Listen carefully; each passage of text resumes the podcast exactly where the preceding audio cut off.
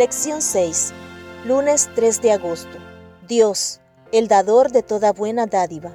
Según Primera de Corintios, capítulo 12, versículos 11 y 18. Efesios, capítulo 4, versículos 7 y 8. Y Santiago, capítulo 1, versículo 17. Dios es el originador de todos los dones y todo don perfecto proviene de Él. Por lo tanto, podemos estar seguros de que Él nos impartirá los dones del Espíritu Santo que mejor se adapten a nuestras personalidades y de que utilizará mejor nuestras habilidades para servir a su causa y glorificar su nombre. Lee Marcos capítulo 13, versículo 34 y Primera de Corintios capítulo 12, versículo 11.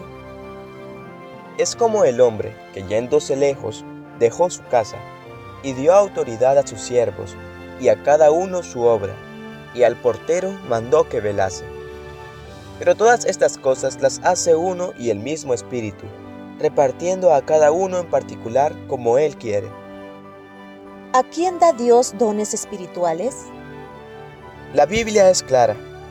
Dios tiene una tarea especial para cada uno de nosotros en compartir el Evangelio con los demás. En la parábola de Jesús sobre el jefe de familia que deja su casa a sus sirvientes y les pide que la cuiden, el amo da a cada siervo una tarea específica. Marcos capítulo 13, versículo 34. Hay una tarea para cada individuo, y Dios da dones espirituales a todos para que cumplan la tarea o el ministerio divinos a los que son llamados. Cuando entregamos nuestra vida a Cristo, y mediante el bautismo nos convertimos en miembros de su cuerpo, la iglesia, el Espíritu Santo imparte dones para que podamos servir al cuerpo y testificar al mundo. En 1903, Elena de White escribió una carta a cierto hermano para alentarlo a usar los dones que Dios le había dado en el servicio. Todos somos miembros de la familia del Altísimo y en mayor o menor medida tenemos talentos que Él nos ha confiado, por cuyo empleo nos hace responsables. Ya sea que nuestros talentos sean grandes o pequeños, tenemos que emplearlos en el servicio del Señor. Y debemos reconocer el derecho de los demás de emplear los talentos que se les han confiado. Nunca debemos despreciar el más mínimo capital físico, intelectual o espiritual. Carta 260 2 de diciembre de 1903. Lee Hechos, capítulo 10, versículos 36 al 38. Mateo, capítulo 3, versículos 16 y 17. Y Hechos, capítulo 2, versículos 38 al 42. Hechos, capítulo 10, versículos 36 al 38.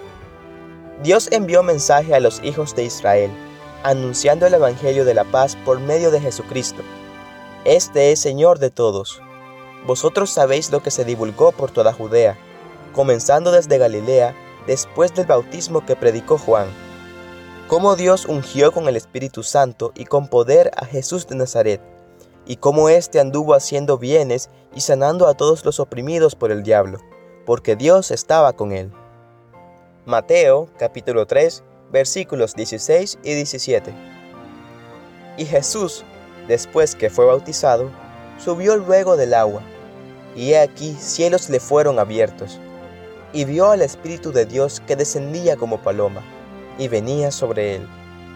Y hubo una voz de los cielos que decía, Este es mi Hijo amado, en quien tengo complacencia.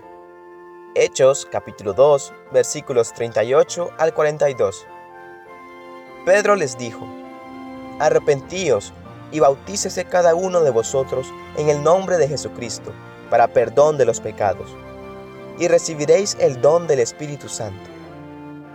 Porque para vosotros es la promesa, y para vuestros hijos, y para todos los que están lejos, para cuantos el Señor nuestro Dios llamare. Y con otras muchas palabras testificaba y les exhortaba, diciendo, sed salvos de esta perversa generación. Así que los que recibieron su palabra fueron bautizados, y se añadieron aquel día como tres mil personas. y perseveraban en la doctrina de los apóstoles, en la comunión unos con otros, en el partimiento del pan y en las oraciones. ¿Qué nos enseñan estos textos sobre la promesa del Espíritu Santo en el bautismo? Así como Jesús fue ungido con el Espíritu Santo en su bautismo, a fin de prepararlo y equiparlo completamente para su ministerio en el mundo. A cada uno de nosotros se le promete el Espíritu Santo en nuestro bautismo. Dios anhela que tengamos la total seguridad de que Él ha cumplido su palabra y nos ha impartido dones espirituales para bendecir a su iglesia y al mundo.